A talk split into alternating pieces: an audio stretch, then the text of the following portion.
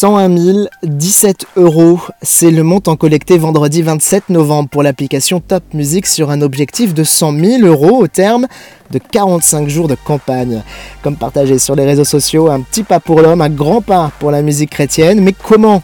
De quelle manière et dans quel but? Ce sont les trois questions posées à mon invité Mathias Guillemot de la maison de disques Boost, chef de projet Top Music. Bonjour Mathias. Bonjour. Ah, c'était loin d'être gagné, mais euh, la jauge espérée a finalement été dépassée grâce à 1020 contributeurs. Euh, qu'est-ce que l'équipe a ressenti? Ouais, c'était inespéré. Euh, franchement, les 24 dernières heures étaient juste incroyables. on a vu vraiment la mobilisation de tout le monde, en particulier sur les réseaux sociaux.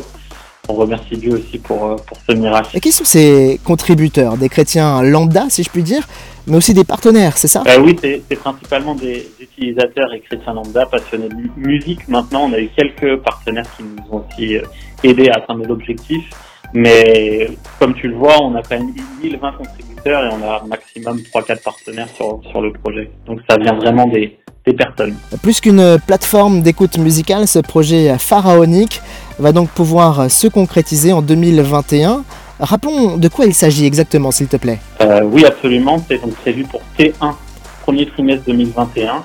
C'est une plateforme de streaming sur laquelle on a la possibilité de choisir la musique qu'on écoute. C'est la musique faite par des artistes chrétiens euh, uniquement, euh, francophones et anglophones, où il y aura la possibilité de soutenir directement les artistes via la plateforme. Le coup d'envoi est donc prévu pour le début d'année et jusque-là, on peut bien sûr suivre Top Music sur les réseaux. Merci pour ce partage, Mathias. Au plaisir. Merci à toi. À bientôt.